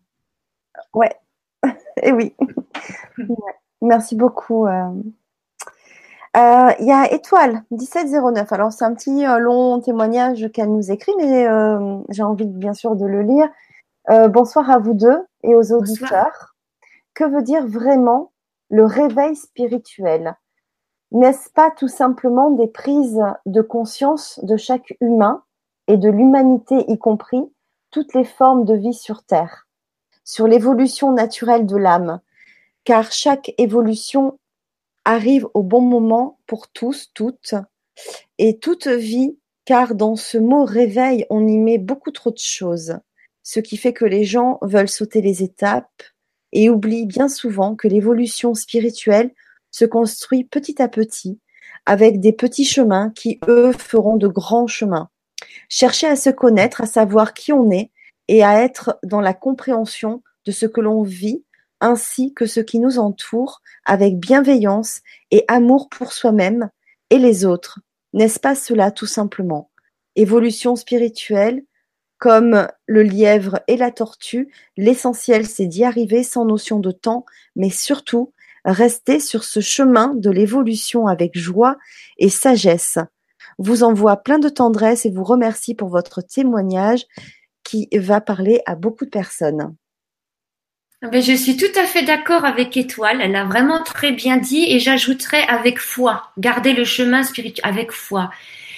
Euh, Évidemment, euh, le réveil, oui, c'est pas soudain. Non, non. Et oui, euh, tout le monde est amené à un moment donné à cette, euh, à, cette, à cette étape-là, à cette évolution-là. Je, je, suis persuadée. Je pense même que c'est le but de s'incarner, s'incarner, s'incarner jusqu'à ce que dans une vie, on porte le regard sur cette éventualité.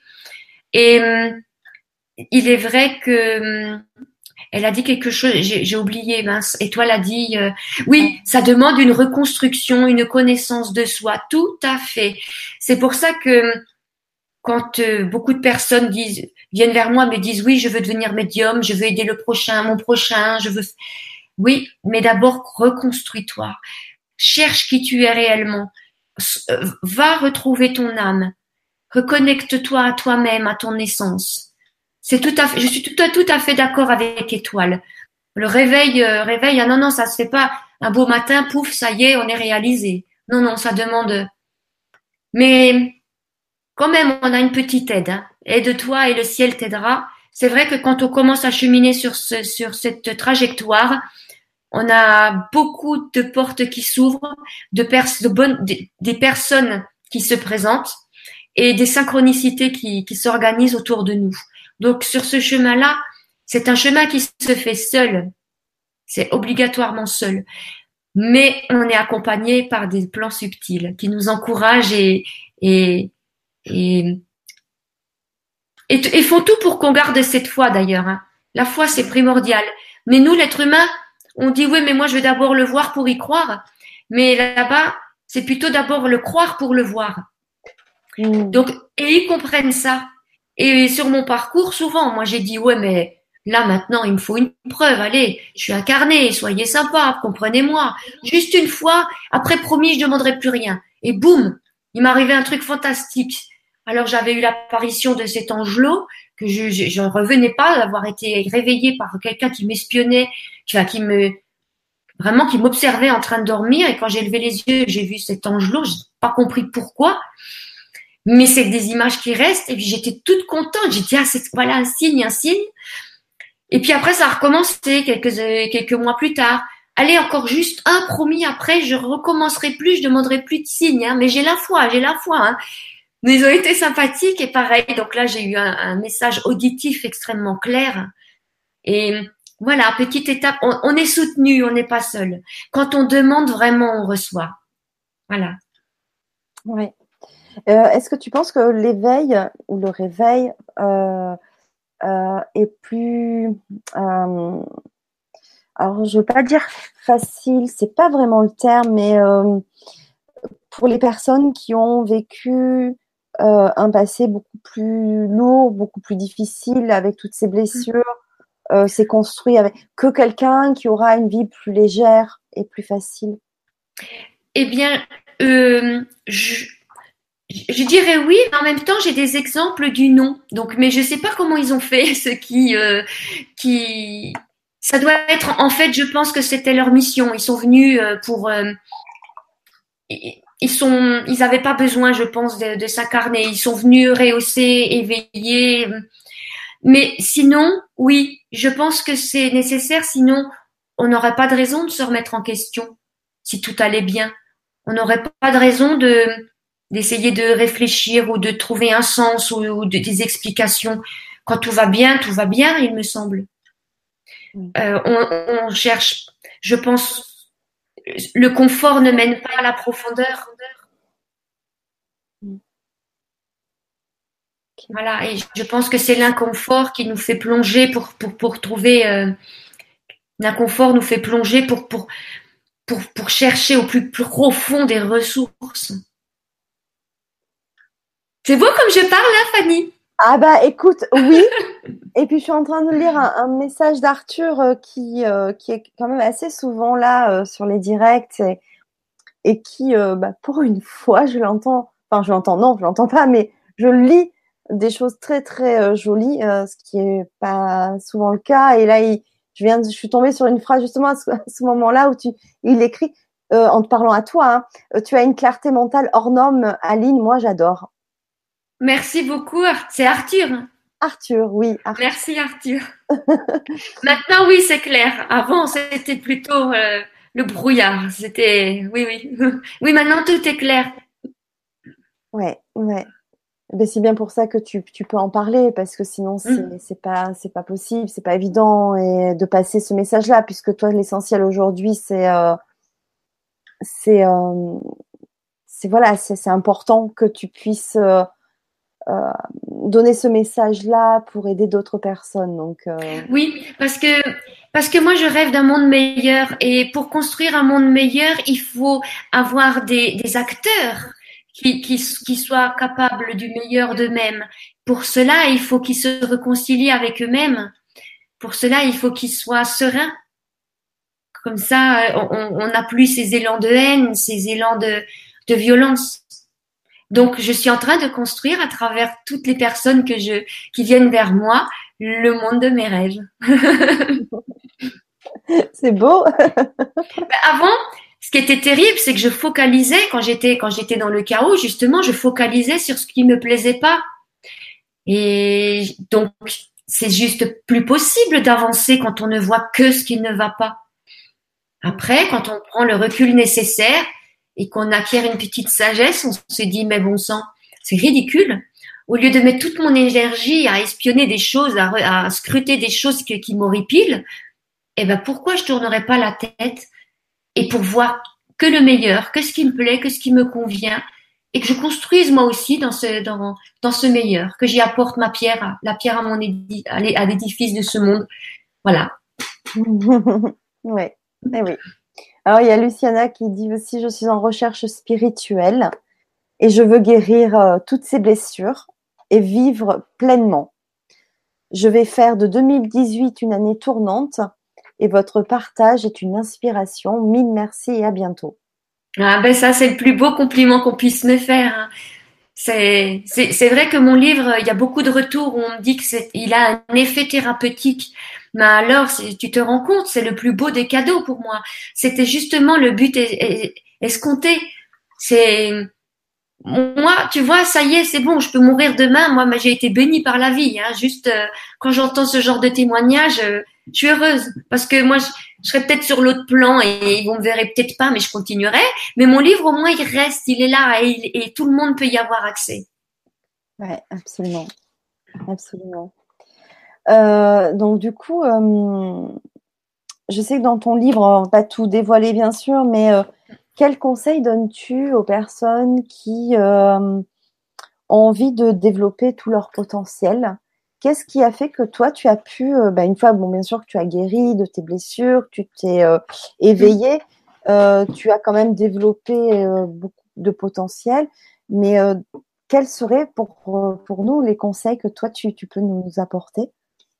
Tu parles des potentiels spécifiquement euh, pour la médiumnité? Médiumnité, oui, oui. Alors, pour développer, ben, une fois qu'on est bien stable dans sa tête, dans sa, dans son corps et dans sa vie, hein Oui. Ah oui. Ah ben, mes, ben, mes stages, ils sont euh, très, très, très, euh, très, très, très percutants. Hein. J'ai du 100% de réussite. Hein. Des personnes qui n'avaient jamais essayé de, de faire des ressentis sur photo, euh, ou qui avaient essayé mais qui n'avaient jamais réussi. Euh, des personnes qui, qui se doutent. Ah, et puis dans le dernier stage que j'ai fait, dingue, j'avais quelqu'un qui ne connaissait que la religion, mais vraiment religion catholique, mais qui était ouverte à tout. Elle a fait un sans faute sur tous les exercices pratiques de divination. Elle en revenait pas elle-même. Mais cette ouverture, l'ouverture crée la possibilité. Et euh, pour celui qui veut éveiller, euh, s'il fait euh, trouve pas quelques stages à droite à gauche avec des, personnes euh, qui, peuvent leur apporter des, clés, il faudrait qu'il qu lise bah, des témoignages de, ceux qui, des témoignages, par exemple avec des titres comment j'ai développé ma médiumnité ou comment tous ces ouvrages-là.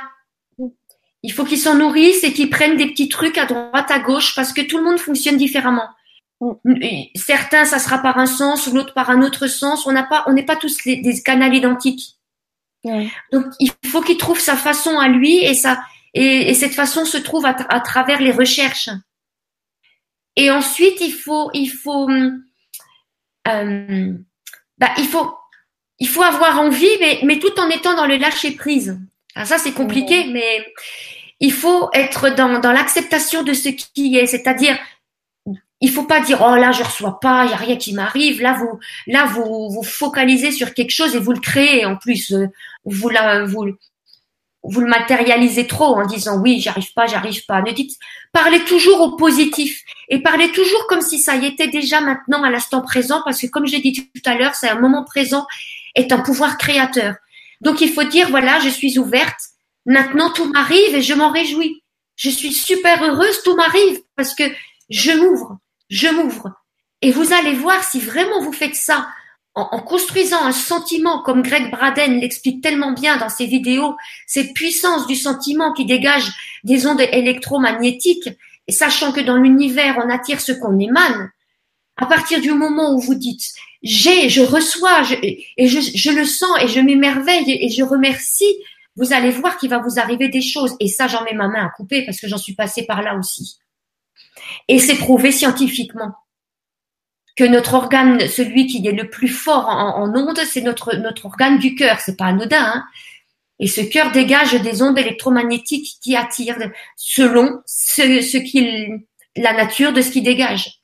Donc il faut vraiment être dans, dans le lâcher prise, mais tout en étant persuadé que tout est déjà là maintenant. Mm. Et puis dans, le lâcher prise est tout simplement l'ouverture. L'ouverture. Vous ne décidez pas de comment ça va venir, vous ne décidez pas de quand ça va venir, il faut être H24 en disponibilité. Et puis solliciter aussi les plans. Quand on leur demande pas, c'est pas comme les humains, ils viennent pas euh, euh, vous enquiquiner dans votre vie. Les humains, oui, ils vous demandent pas la permission, mais là-haut, ils, ils sont très respectueux. Donc, si vous les sollicitez, ils se manifesteront. Ils attendent que ça. Je parle pas que des défunts, je parle aussi de tous les, les, entités qui sont qui œuvrent à, à, justement euh, faire prendre conscience de, de cet échange que qu'on peut avoir avec les, les mondes subtils. Oh, là, j'étais emballée hein, quand je parle de ça. Ça s'entend, ça s'entend à ta voix, ta intonation. Donc du coup là aussi, je laisse, je dis plus rien parce que t'es parti. J'adore. oui, parce que ça me tient à cœur que les gens retrouvent leurs propres facultés, parce que j'en ai vu des choses dans le monde de la médiumnité. Hein.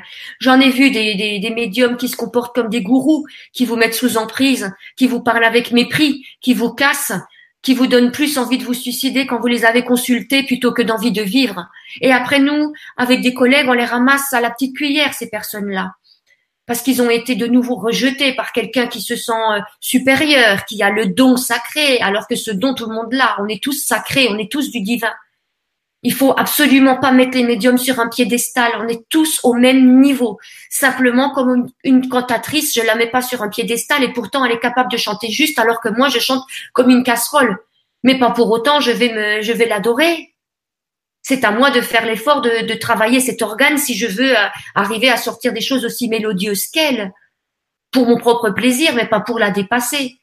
C'est une bataille d'ego, ce milieu de la médiumnité. Il faut faire attention à ça. Pourquoi voulez-vous être médium aussi? Est-ce que c'est pour vous, frimer? Est-ce que c'est pour l'aide à l'autre? L'aide à l'autre, c'est bien, mais encore, pourquoi l'aide à l'autre? Est-ce que c'est parce que vous avez besoin de reconnaissance encore? C'est que la construction, c'est que la construction n'est pas terminée. C'est vraiment une aide à l'autre inconditionnelle. C'est-à-dire que vous allez aider, mais vous n'êtes pas garant du résultat et vous n'êtes pas en droit de demander un résultat de vos efforts, de tout ce que vous fournissez. La personne, vous lui avez planté des graines à l'intérieur, elle, elle est en droit d'en faire ce qu'elle veut, de les arroser ou de les piétiner. Et ça, il faut l'accepter. Et ça, c'est être un bon médium. Et surtout dans, dans, dans l'amour de l'autre, dans, dans le respect, dans l'égal à égal. Voilà. Et les trois quarts de ce qui compose le milieu la médiumnité, malheureusement, c'est pas ça. Voilà. Donc, euh, Faites très attention à vous. Un médium qui parle constamment de lui, méfiez-vous, il n'a pas réglé des choses. Un médium qui critique les autres, méfiez-vous, pareil, il n'a pas réglé des choses. Et puis, voilà, euh, il y a plein de choses à dire, mais soyez méfiants et surtout ne devenez pas accro au, au médium aussi. Parce que là, c'est pareil, les addictions, ça existe. Je refuse tout le temps des gens, pratiquement tous les trois semaines, ils voudraient une consultation. Alors ça, ça, ça, ça arrange beaucoup les médiums dont je viens de vous parler avant. Ça, gonfle le portefeuille. Mais mon Dieu, c'est pas, c'est pas bon. Comment voulez-vous qu'il y ait d'autres informations qui viennent? Si vous n'avez pas fait le, si vous n'avez pas pris en compte les, indications données auparavant euh, et que vous revenez dans le même état d'esprit en trois semaines, ben vous allez me dire, mais oui, mais vous me l'avez déjà dit la dernière fois. Eh, mais oui, mais parce qu'il n'y a rien d'autre à dire. Il n'y a pas eu d'évolution entre temps. Donc, euh, il faut pas de, voilà. Et surtout, ne, ne remettez pas votre vie entre les mains de quelqu'un d'autre que les vôtres. C'est votre, c'est votre incarnation. Vous en êtes responsable. Alors un petit coup de main à droite à gauche, bien sûr. Mais méfiez-vous à qui vous le demandez, tout simplement. Vous, il ne vous viendrait pas à l'esprit de demander à un voyou d'aller vous garer la voiture en lui donnant les clés de votre voiture. Donc méfiez-vous à qui vous demandez, à qui vous vous remettez. Le milieu de la médiumnité, attention, on fait un amalgame souvent avec le milieu spirituel. Parce que les spirituels, ce sont des valeurs. Les valeurs spirituelles se vivent, elles se décrètent pas, elles se vivent. Elles, elles se vivent, c'est une façon, c'est un, c'est une façon de vivre, d'être, d'être, pas de paraître. Là, ça y est, je suis de nouveau emportée. non, mais moi, je te laisse parler. Hein. On les boit tes paroles parce qu'elles sont, elles sont justes. Et j'ai envie que ça résonne euh, aux personnes qui nous écoutent ou qui verront en replay. Hmm. C'est important d'entendre cela. Oui. Donc, euh, ce qui, ah oui, alors on va revenir quand même au sujet qui les intéressait tous, euh, développer ces, ces facultés. Donc oui, prenez des petites choses à droite à gauche dans des lectures, dans des vidéos, dans, faites une petite, c'est un chemin qui se fait seul. Je vous assure qu'il n'y a pas de méthode. Moi, je le dis aussi dans mes ateliers, ce que je vous transmets n'est pas la vérité ultime elle est mienne, euh, elle est, elle est mon expérience. C'est même pas une vérité en fait pour moi, parce que j'apprends tous les jours, j'évolue tous les jours, et mes facultés euh, prennent des directions différentes chaque jour. Par exemple, au dernier stage, moi qui n'étais pas du tout sensibilisée à ça, je commençais à voir, j'ai vu les auras de tout le monde, alors qu'avant je voyais pas les auras, je m'intéressais pas à ça, et ça s'est imposé à moi. Donc on est en, en évolution constante. Donc ce que je ce que quelqu'un peut transmettre n'est que son expérience à, ce moment-là, n'est qu'une expérience, ce n'est qu'un partage d'un parcours, des petits trucs qui pour moi marchent, qui fonctionnent et que je ne veux pas garder pour moi, mais que je transmets et qui parlent apparemment à beaucoup. Parce que c'est très riche. Dans mes stages, je euh, c'est mis de telle façon que les gens découvrent leur euh, leur, leur spécificité. Je ne fais pas le stage uniquement pour ceux qui sont que clairaudients ou clairvoyants. Non, non.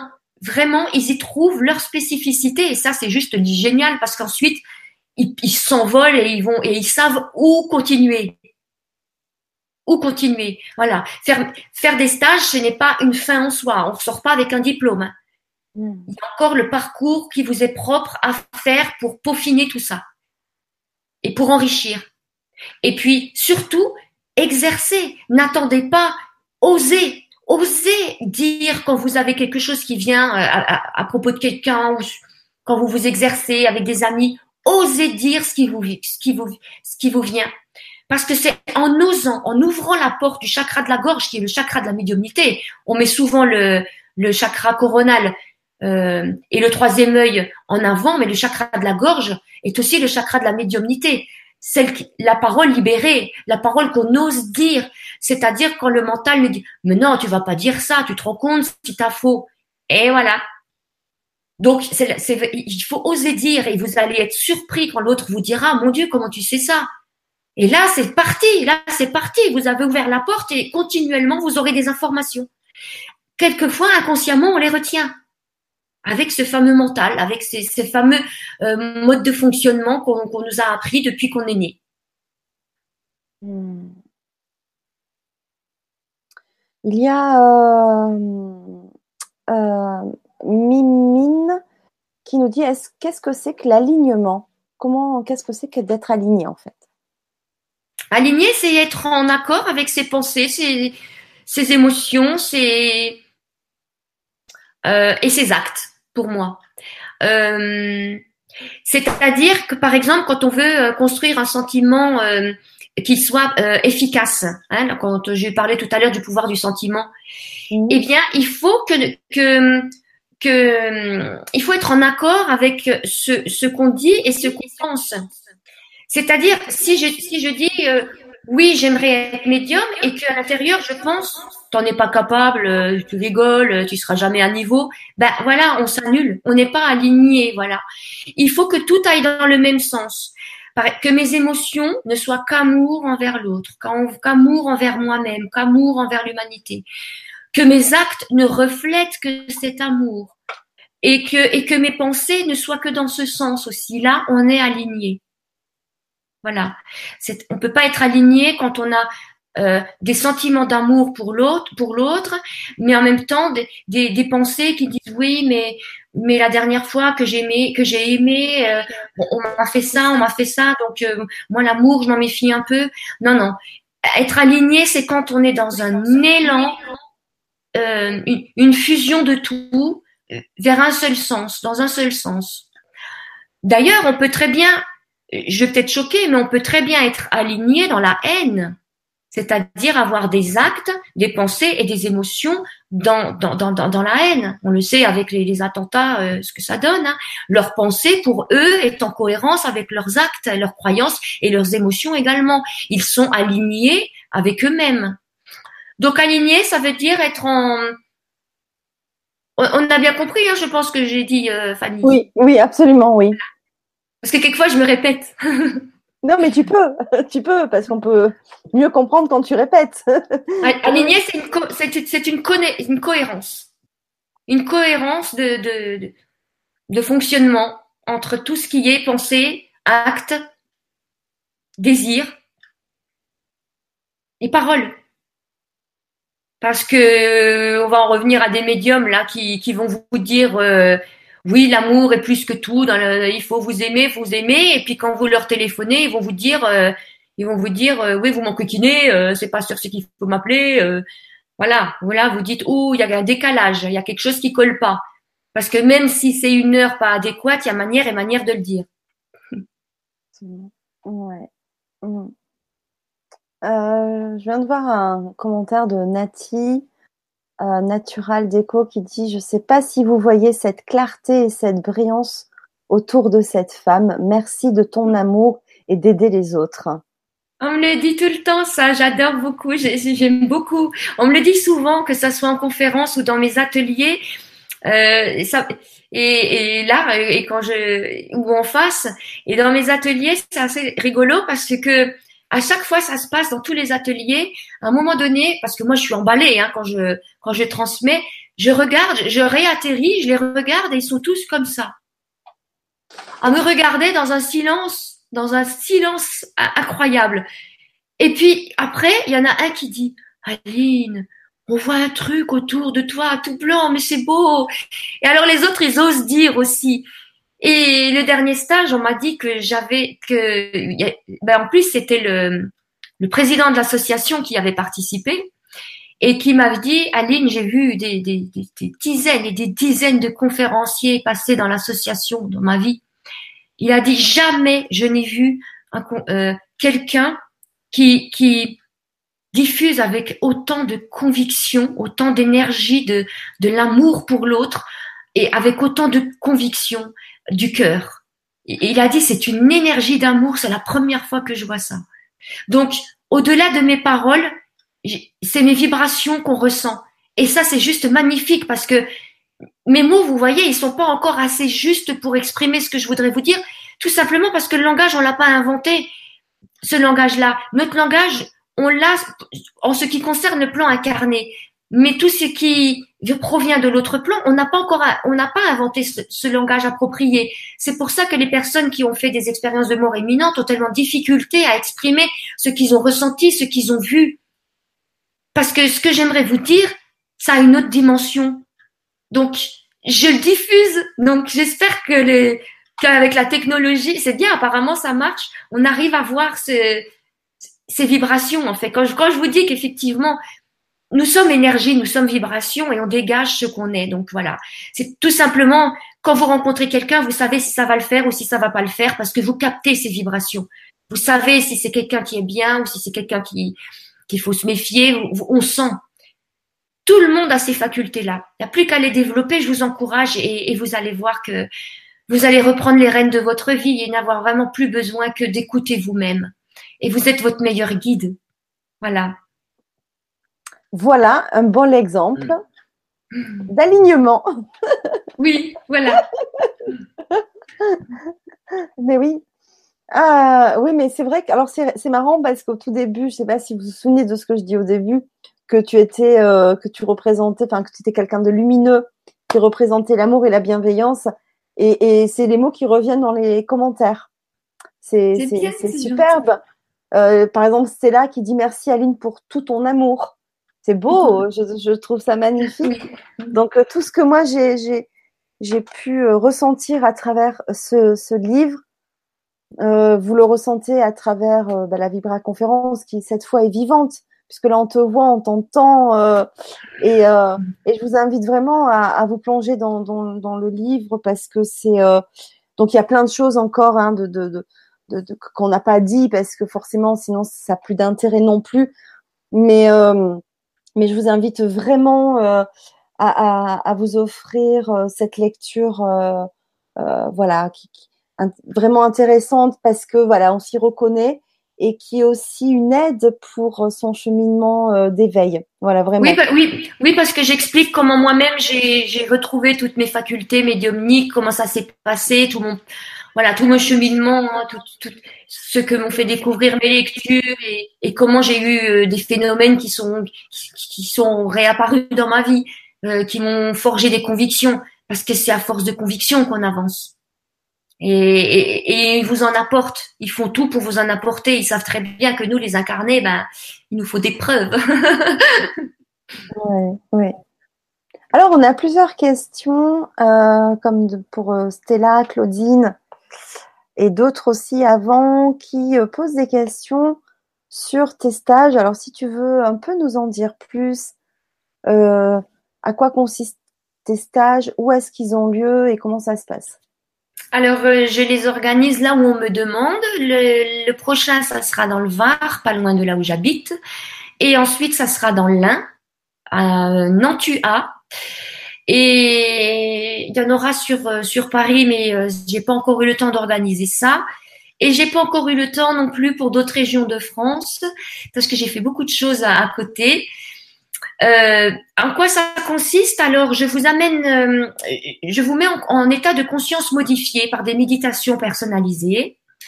Et euh, il y a beaucoup d'exercices pratiques avec du matériel spécifique que j'ai fabriqué. Et donc, ce sont des, des, des exercices divinatoires euh, euh qui vous amène à explorer un petit peu euh, tous les moyens qu'on a de capter l'information. Euh, on fait des expériences de, de, de, sortie de corps, mais qui sont très bien maîtrisées, donc euh, on ne peut pas euh, s'envoler et puis revenir, vous inquiétez pas. On fait, ah oui, alors on fait des exercices sur les corps subtils, comme ça on, les gens constatent à quel point c'est une réalité, tous ces corps subtils qui sont autour de nous. Qu'est-ce que je fais encore? Donc il y a des exercices individuels, il y a des exercices deux par deux. Euh, oh, ben là, je commence à fatiguer moi. Euh, ah oui, on fait euh, on fait des rencontres avec les guides, on fait des rencontres des fins et on fait des expériences d'écriture euh, inspirée aussi. Et puis on revient avec des messages que tout le monde a, des flashs que tout le monde a, qui sont qui leur sont propres. Il y a des débriefings après chaque expérience avec le groupe. et ça continue après parce que là Aujourd'hui encore, j'ai fait un, stage ben, le week-end dernier et encore aujourd'hui, j'ai passé mon temps au téléphone parce que les gens, ça continue chez eux. Ça s'est ouvert, ils ont sollicité. Donc à partir du moment où on a travaillé intensivement pendant deux jours, eh ben, ils n'en reviennent pas parce que leur quotidien il a totalement changé. Ils entendent des sons qu'ils n'entendaient pas, ils entendent des parfums, ils reconnaissent qui c'était qui avait ce parfum-là. Euh, ils font des rêves éveillés, donc ils sont, ils savent très bien qu'ils sont pas, qu'ils dorment, mais c'est des rêves c'est des rencontres et ils se souviennent dans les moindres détails. Il y a des il y a des messages et il y a des il y a des hum, comment ça s'appelle quand on a des des symboliques qu'on leur montre et dont justement on avait parlé euh, pendant le stage par rapport à des cartes euh, oracles qu'ils avaient tirées. Donc c'est juste magnifique ce qui se passe après. C'est féerique la vie après. Mmh. Quand on est dans cette recherche et qu'on trouve ça et qu'on et que ça, on se dit qu'est-ce qu'on a peur, on se dit oui, mais ça s'est passé parce qu'on était au stage, il y avait l'énergie du groupe et tout. Mais quand ils voient que dans leur euh, dans leur quotidien ça se ça continue, ben alors là c'est c'est juste euh, ça y est, ils sont partis. Hein. On les arrête plus. Oui, euh, il y a Stella qui demande si c'est aussi ouvert aux novices. Oh bien sûr, oh bien sûr. Comme je l'ai comme je l'ai dit tout à l'heure, j'avais une dame qui était très religion ouverte à tout, mais connaissant rien, eh ben, elle a fait du sans faute. Elle s'est découverte des, facultés, des capacités, elle était comme une enfant, émerveillée. Ah, génial, génial. Euh, je vais lire euh, juste un commentaire de, de, Luce, euh, parce que Luce était présente il y a quelques Vibra conférences et, et je trouve que c'est un. Voilà, ben, merci Luce de, ton retour. Elle nous dit Fanny, depuis la dernière conférence, après plus d'un an de nuit noire de l'âme, à ce jour, je peux dire que je n'ai plus de douleur physique. Tout se révèle totalement et dernièrement. Une belle rencontre. J'ai rencontré une personne qui va me guider dans mes états modifiés de conscience. Je suis ravie, Luce. Euh, c'est euh, vraiment génial parce que Luce disait il y a quelque temps voilà qu'elle souffrait physiquement et qu'elle avait vécu euh, une nuit noire de l'âme est-ce que toi, tu peux dire que tu as vécu euh, ce genre de choses ou pas du tout?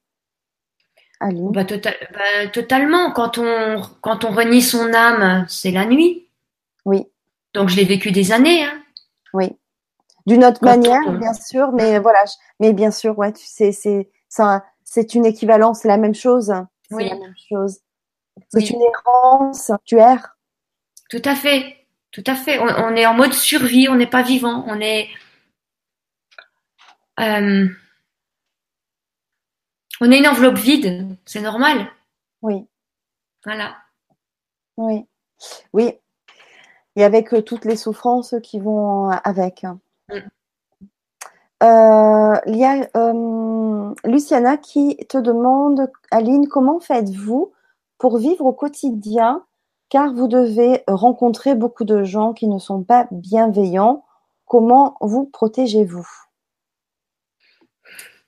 Je me protège pas parce que moi j'avance le cœur en avant. Je peux pas me protéger, sinon ça serait me dénaturer. Je sais pas me protéger. C'est pas grave, j'encaisse, mais euh, comme je dis souvent, je prends en plein cœur, mais je prends pas à cœur. C'est différent. Donc ça blesse, mais ça ne, ça ne crée pas un impact euh, durable. J'en retire une leçon. Je me dis, ah ben voilà, je l'avais senti, je me suis pas écoutée, ben voilà, la claque arrive. Sinon, je rencontre pas tant que ça de, de monde dans mon quotidien. C'est que quand je me déplace en conférence ou, ou lors des stages, puisque mes consultations, moi, je les donne à distance, justement pour me préserver, pour préserver mon intimité. J'ai pas envie de prendre des bureaux euh, froids. J'aime bien être dans mon cocon chez moi. Et donc, j'exerce par Skype et par téléphone. Mais non, je ne me protège pas. Euh, je suis un peu partagée avec cette notion de protéger. En fait, euh, je trouve que se protéger, quelque part, ça veut dire avoir peur. Et la peur euh, attire, euh, n'éloigne pas le danger. Je trouve que la peur attire la peur. La peur attire justement ce qui est, ce bas astral, je dirais. C'est pas se mettre en dans des bons, dans, de, un bon état vibratoire tous les jours. Donc moi je me protège pas. Moi je suis confiante. Euh, il y en a peut-être qui me prennent pour une bonne poire, mais ça m'est égal. Moi je suis dans des hautes vibrations et les mauvaises intentions, ça me passe au pied et vraiment, c'est pas, c'est pas, c'est pas qu'une image. Je vois passer des fumées noires de temps en temps vers le bas de mes pieds, vers mes chevilles. Et à chaque fois, j'apprends après et j'en suis jamais étonnée que un tel euh, a essayé euh, de m'envoyer des mauvaises intentions ou essayé de magie noire de machin ou on essayé de faire foirer euh, ce que j'avais comme projet. Mais c'est rigolo parce que oui, on, Évidemment que les mauvaises intentions forment un égrégore quand, on, quand la personne est puissante ou qui sont plusieurs et qu'on voit passer ces, vibrations-là. Mais ça n'atteint pas.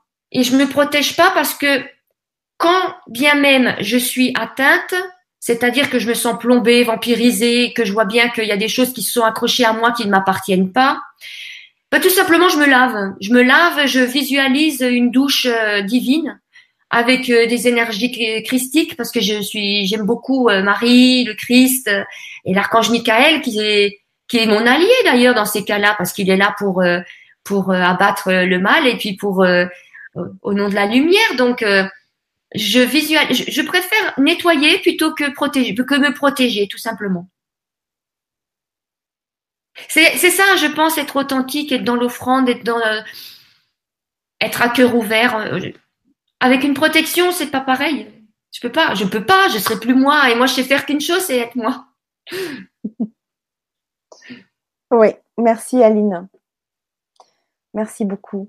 Euh, Luce, ah, je souris, je souris. Cette Vibra conférence avec cette belle lumière me transporte. Waouh.